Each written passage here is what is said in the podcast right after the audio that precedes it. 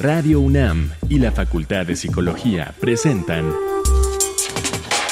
Conciencia, Psicología y Sociedad. Quinta temporada. Masculinidades, autocuidado y COVID-19. Bienvenidas, bienvenidos, bienvenidas sean a Conciencia, Psicología y Sociedad este espacio entre la Facultad de Psicología y Radio UNAM. Yo soy Frida Saldívar y en esta ocasión, si bien soy la productora, estaré apoyando en la conducción, ya que nuestra compañera Berenice Camacho se encuentra en unas muy merecidas vacaciones y por parte de la Facultad de Psicología está en la co-conducción la doctora Mariana Gutiérrez Lara. Y hoy con este tema, masculinidades, autocuidado y COVID-19, antes de iniciar con el tema, les invito a que nos escuchen también por internet en www.radio.unam.mx, así como por las frecuencias 96.1 de FM y el 860 de amplitud modulada. Doctora Mariana, bienvenida. Mucho gusto en estar con ustedes de nuevo en un nuevo programa de Conciencia, Psicología y Sociedad. Gracias, Mariana. Iniciamos con el tema.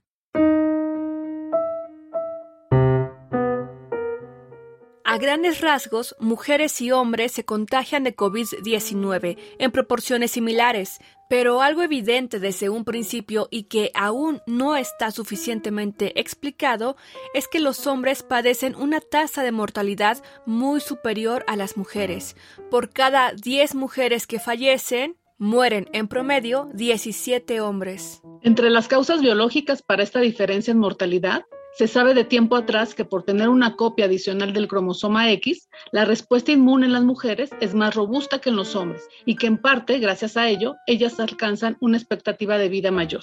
Sin embargo, se ha concluido que a esos factores biológicos se suman otros que involucran ya no el sexo, sino al género, esto es, a las normas, roles, atributos y comportamientos sociales y culturales que una sociedad considera apropiados para hombres y mujeres o niños y niñas. Las reglas más tradicionales de la masculinidad exigen a los hombres ocultar su vulnerabilidad y los llevan a conductas de riesgo, incluidos fumar y beber, caer en excesos, tomar menos medidas preventivas, como el cubrebocas y el lavado de manos, a ser reacios al autocuidado y a retrasar la búsqueda de atención médica. Estas conductas también generan mayor prevalencia en los hombres que en las mujeres de enfermedades cardiovasculares, diabetes e hipertensión, factores de riesgo para la COVID-19 grave.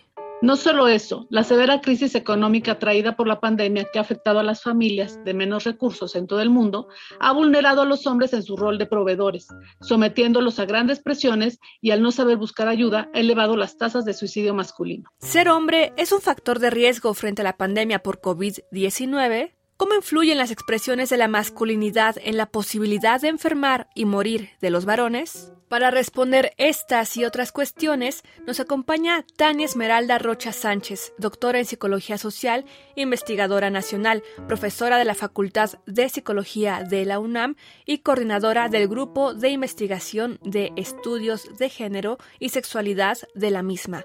Es conductora y fundadora de este programa Conciencia, Psicología y Sociedad y sus líneas de investigación son género y salud, autonomía en las mujeres, masculinidades, diversidad sexual, discriminación, crianza y familias diversas. Forma parte de la red multidisciplinaria de investigación sobre discriminación del Consejo para la Prevención y Erradicación de la Discriminación en México. Bienvenida, Tania, en esta ocasión como nuestra invitada. Muchas gracias. La verdad es que estoy muy contenta de poder participar ahora de este lado y compartir con ustedes en este programa que ha sido tan importante para nosotras y todo el equipo. ¿Te parece si iniciamos con la primera pregunta, que es ¿a qué causas atribuye la ciencia que los hombres muestren mayores tasas de comorbilidad y mortalidad ante la COVID-19? Por supuesto, se ha hecho referencia a algunos elementos biológicos en el sentido de reconocer que tanto por cuestiones hormonales como por la forma específica en la que responde el sistema inmunológico puede haber una mayor predisposición hacia el contagio. Específicamente se ha encontrado que la enzima ACE2, que es la que más se vincula a cómo entra el virus en las membranas celulares, está en mayor proporción en varones que en mujeres. Entonces, eso ha sido muy importante. Por otra parte, se habla de la cuestión de comorbilidad, en el sentido de que en los varones desde más temprana edad ya se encuentran aspectos como el tema de fumar, beber o consumir algunas otras sustancias, me refiero a drogas, que abonan también en el hecho de que ellos tienen elementos que complejizan su salud. Pero en todo este proceso, lo que se ha hecho evidente también es que pese a tener esa información, no es suficiente para dar cuenta de por qué se agrava y se complejiza el tema de COVID. Y lo que se ha visto es que también está relacionado con la exposición que pueden tener los varones, ya hablando más bien de los roles y de cómo se ejerce la masculinidad en términos de los ambientes a los que se exponen, las conductas de riesgo que pueden tomar, desde el hecho de haber poco autocuidado, no seguir las medidas de prevención o sanitarias, por ejemplo, que se han puesto en función ahora, incluso asociado a ciertas ideas o estereotipos que tienen respecto a que los varones o a los varones no les pasa nada y que por lo tanto incurren en una serie de comportamientos que complejizan o hacen que estén mucho más expuestos a estos problemas de salud en materia de COVID. Justo eso te iba a preguntar, doctora, en relación a los roles y conductas de la masculinidad hegemónica, en relación a las tasas de mortalidad en varones. ¿Qué otros efectos negativos han encontrado? Pues mira, Mariana, desafortunadamente, y creo que se ha dicho en otros momentos y espacios, aunque hay muchas formas de vivir la masculinidad, sabemos que social y culturalmente existen como ciertas expectativas respecto a la idea de ser varón. Y entre estas expectativas y estos roles está el hecho de pensar que a los varones, pues por ser más fuertes, deben correr más riesgos, deben ser como más competitivos, demostrar su valentía. Y esto constantemente en la literatura ha estado asociado a que incluso se considere el ejercicio de esta masculinidad como un riesgo justo porque no se toma en consideración, para empezar, el autocuidado, como mencionaba hace un momento. Hay una lejanía en la visión que tienen muchos varones de si acaso pueden enfermar, de cómo manejan cualquier tipo de dolor o molestia, que generalmente es en esta idea que también se ha indicado en la literatura de poner el, cuerpo o vivir el cuerpo como una maquinaria y llevarla al máximo lo cual abona a que junto con este proceso de tomar o llevar a cabo conductas de riesgo, también está documentado que abona en este proceso. Y justo en, el tema de COVID, lo que se ha hecho evidente ya en varios estudios es que al preguntarle a los jóvenes varones cómo se cuidan respecto a este virus, pues resulta que no usan cubrebocas porque les parece que es vergonzoso, que es un signo de debilidad o insisten en sostener esta actitud de que a ellos no les va a pasar nada. Y esto también repercute en que incluso pues tengan como menos tendencia a desinfectar sus aparatos o las cosas que utilizan, a que no se laven las manos con la misma frecuencia, a que no tomen las precauciones a la hora de salir a un ambiente público. Entonces estamos hablando de un proceso que desafortunadamente, aunque no todos los varones necesariamente lo viven igual, si haya una tendencia al exacerbar estos valores de descuidar muchísimo la salud y el hecho de tomar este tipo de precauciones porque pareciera que es leído como una amenaza a su masculinidad. Gracias, doctora Tania. Les invitamos a que escuchen la siguiente sección donde nuestra compañera Alejandra Mireles pudo hacer preguntas a la comunidad universitaria en torno a este tema. Ecos de la gente. Esta semana, en Conciencia, Psicología y Sociedad, entrevistamos a jóvenes universitarias y universitarios a quienes hicimos las siguientes preguntas. ¿Hayas diferencias entre mujeres y hombres en cuanto a los cuidados y medidas preventivas que toman frente al COVID-19? Juan, 23 años. Siento que las mujeres sí son un poco más precavidas toman un poco más en serio esto de la pandemia. María Fernanda, 20 años. Pienso que tanto hombres como mujeres nos hemos estado cuidando, pero sí creo que no hay diferencia de género para la gente que no quiere hacer uso de cubrebocas y mantener la sana distancia. Hola, me llamo Jesús, tengo 20 años. La verdad es que no, yo he visto a hombres que toman todas las medidas, son muy, muy responsables y a mujeres igual y también todo lo contrario. ¿Crees que influyan aspectos de imagen frente a los demás? ¿Cómo de qué tipo? Pues desde que escogemos el color del cubrebocas o el diseño, pues yo creo que sí influye eh, los aspectos de imagen frente a los demás. Creo que principalmente no es tema de imagen, sino más bien es un tema de pienso que esto a mí no me va a hacer daño y entonces no lo uso o no sigo las medidas. A los que les vale no les importa si se ven mal o se ven bien o, o hablen de ellos. Mujeres y hombres incurren por igual en conductas de riesgo. Es inevitable, pues no se puede estar aislado del mundo. Yo digo que sí, creo que esto no es un tema de género, es un tema más bien de que la gente quiere creer o no quiere creer. Definitivamente sí.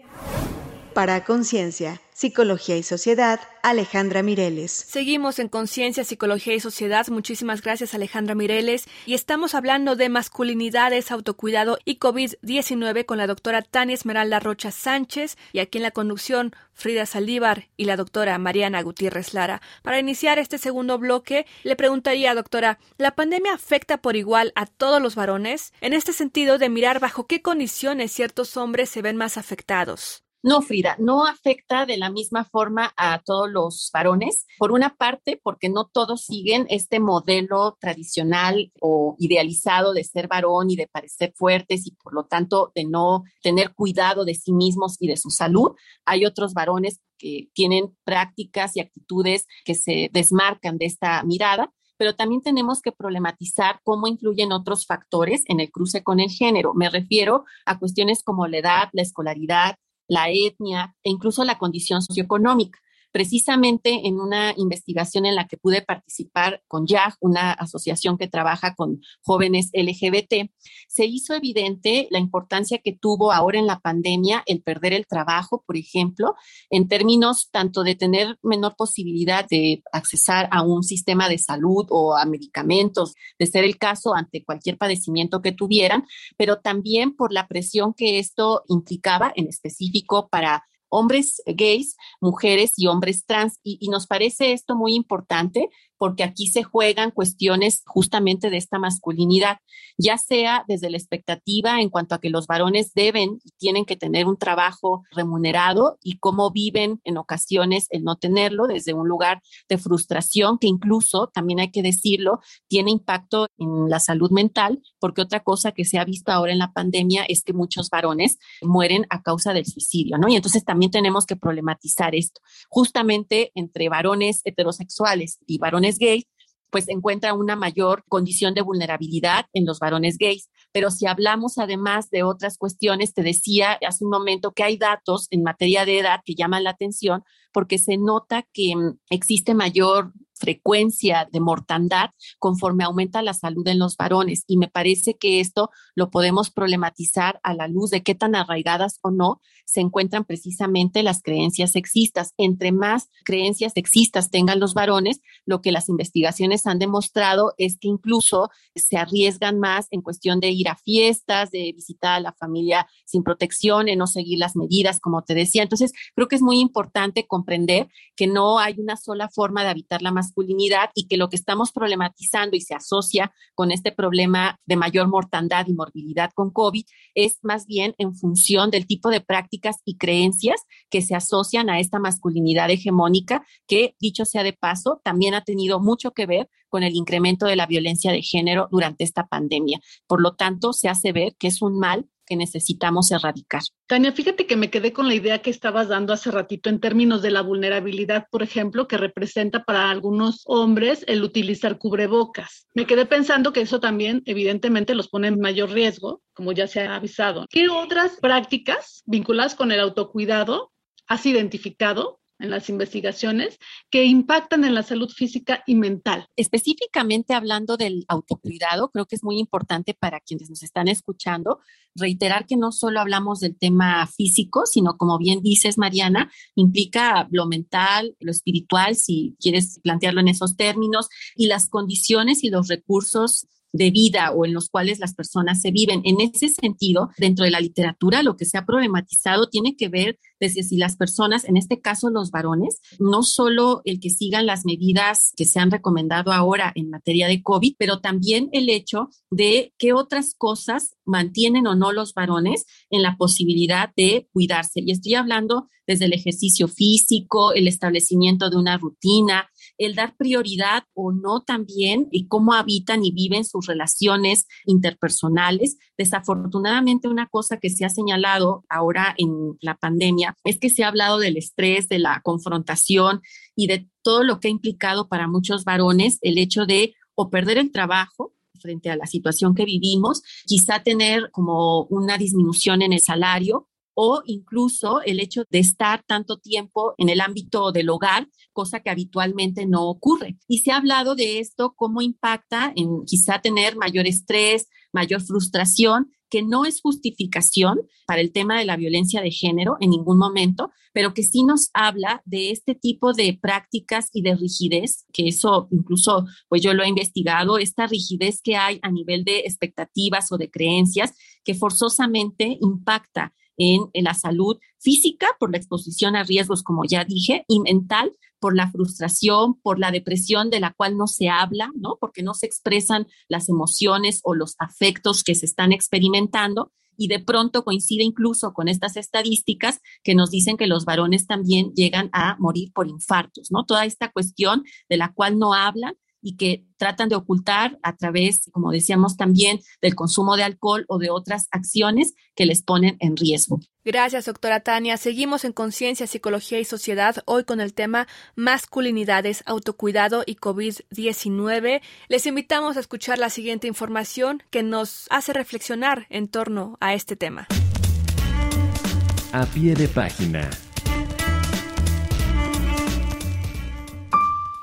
Un informe conjunto de la Comisión Económica para América Latina y el Caribe, la CEPAL, y la Organización Panamericana de la Salud afirma que la pandemia ha afectado más severamente a ciertos grupos de hombres, como los adultos mayores, a quienes padecen enfermedades crónicas o discapacidad, a varones en situación de pobreza, indígenas, afrodescendientes o en situación de migración. El informe Masculinidades, Igualdad de Género y COVID-19 de la iniciativa Spotlight del Fondo de Población de las Naciones Unidas en su sección América Latina y el Caribe aborda algunos problemas sociales y de salud de los hombres acentuados por la pandemia. Entre muchos otros datos recoge, por ejemplo, que en Perú, 7 de cada 10 de las muertes oficialmente registradas a causa de COVID-19 eran de hombres. Comenta que, en general, los varones tienden a minimizar la gravedad de la pandemia y a ser más reacios a cuidarse, como indica un estudio en países de la Organización para la Cooperación y el Desarrollo Económicos,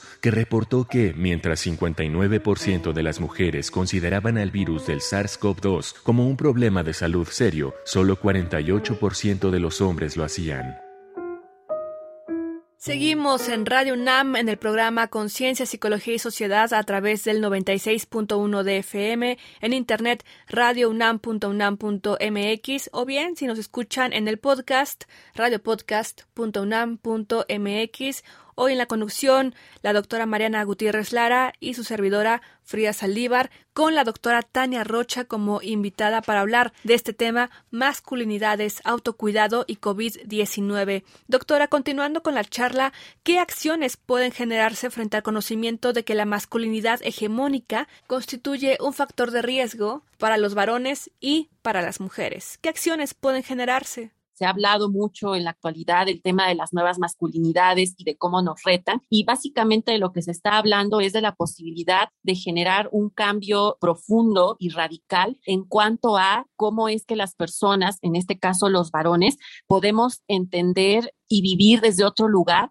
lo que supone tener o asumirnos como varones. Estamos hablando de la importancia de la reeducación, de la importancia también de asumir responsabilidad frente a las cuestiones que hoy estamos señalando en el programa, como el ejercicio de la violencia, que dicho sea de paso, una característica más de esta masculinidad es que no solo es la violencia ejercida de varones hacia las mujeres, sino también hacia otros varones y hacia ellos mismos. Y en ese sentido es importante pensar el costo que tiene a nivel económico, cosa que se ha demostrado, pero también a nivel social y personal, el seguir dándole cabida a este tipo de creencias y esquemas que, demostrado con investigación, se reitera, empobrece y limita las posibilidades de acción, de vinculación y la salud tanto física y mental de los varones. Ya cerrando esta charla del día de hoy, Tania, ahora como alguien que está compartiendo la investigación que está realizando con este tema, quisiera preguntarte cómo podemos promover el tema del autocuidado y de una masculinidad menos tóxica entre los varones.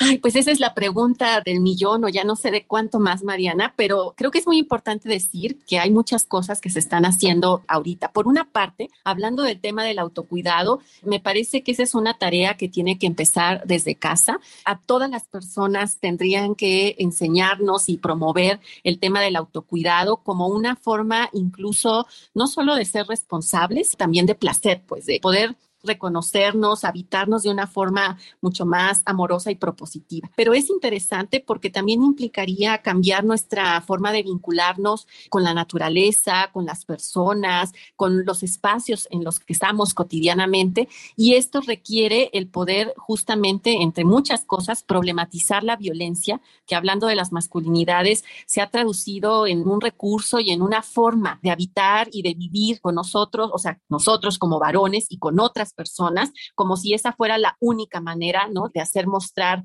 nuestra valía o quiénes somos. Y también pienso en el sentido de mm, esta cuestión de las masculinidades menos tóxicas, pues que afortunadamente cada vez hay mucho más interés por parte de jóvenes y de muchos hombres en distintos procesos de vida tratando de replantear lo que ha implicado seguir este prototipo de Superman, ¿no? Este prototipo de alguien que no siente, que no puede expresarse, que no le pasa nada, porque ha implicado distanciamientos, ha implicado el no poder disfrutar quizá de los vínculos afectivos o eróticos que sostienen con otras personas y en general vivir una vida cargada de tensión, de violencia y de mucho descuido. Entonces creo que por ahí también la invitación sería a trabajar de manera constante, reitero, en todos los niveles por promover, incluso desde casa, una educación en donde seamos hombres o seamos mujeres, no se nos limite a propósito de si podemos o tenemos más habilidades para hacer ciertas tareas o no. A estas alturas, también la ciencia nos ha ayudado a demostrar que nuestra condición sexuada y la condición de género no tendrían que delimitar o acotar las posibilidades que tenemos como personas y que por lo tanto más bien hay que trabajar en poder reconocer y enriquecer ese potencial.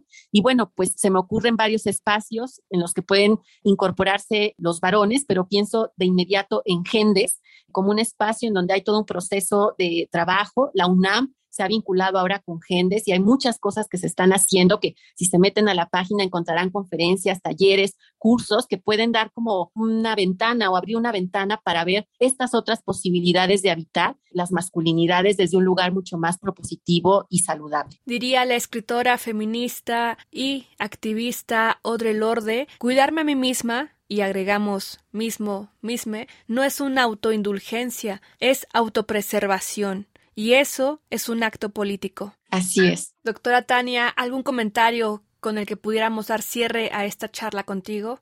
reiterar la importancia que tiene el pensar en que además del tema de COVID, hay otras pandemias mucho más importantes. Tenemos que seguir trabajando frente al tema de la violencia de género y para ello se requiere muchísimo de una transformación en este asunto de las masculinidades. Pero además, los beneficios que adquiere generar un cambio en esta masculinidad tóxica son ineludibles, implican un mayor bienestar y más posibilidades para los varones. Así que ojalá este programa sirva de pretexto e invitación para tratar de transitar otros caminos posibles. Muchísimas gracias, doctora Tania Rocha Sánchez, doctora en psicología social, por estar en esta ocasión con nosotras abordando este tema de la masculinidad, el autocuidado ante la COVID-19 y lo abordamos contigo porque eres nacional, profesora de la Facultad de Psicología de la UNAM, quien tiene en sus líneas de trabajo el género, la sexualidad, la diversidad sexual,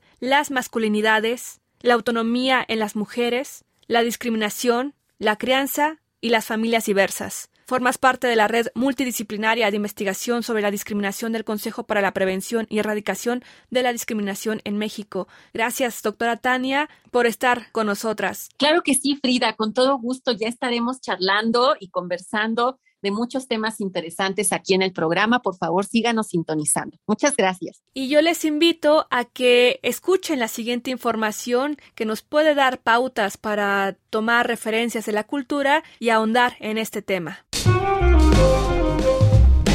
Reconecta en la cultura.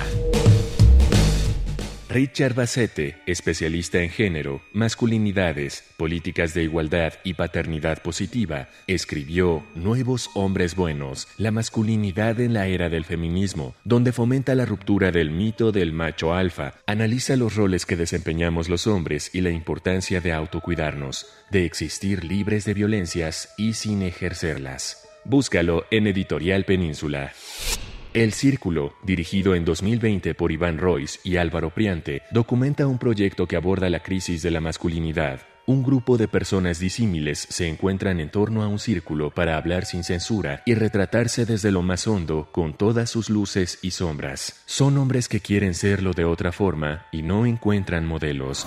Estas fueron las recomendaciones de la semana. Te dejamos con el tema The Stigma, Boys Don't Cry, de la banda británica estadounidense As It Is.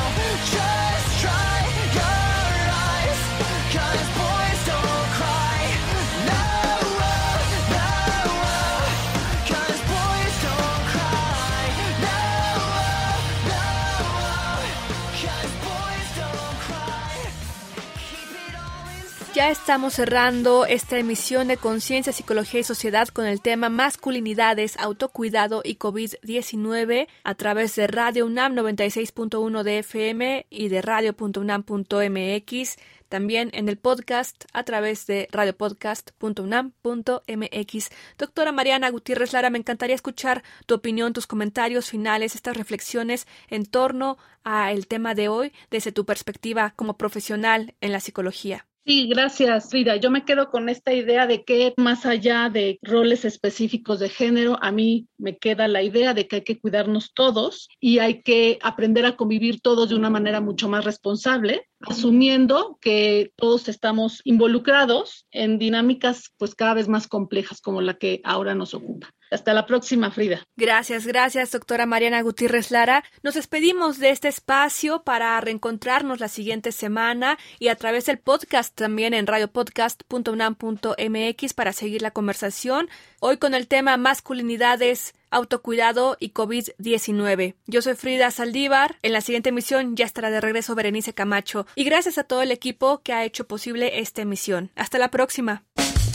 Conciencia, Psicología y Sociedad. Una producción de Radio UNAM y la Facultad de Psicología de la UNAM.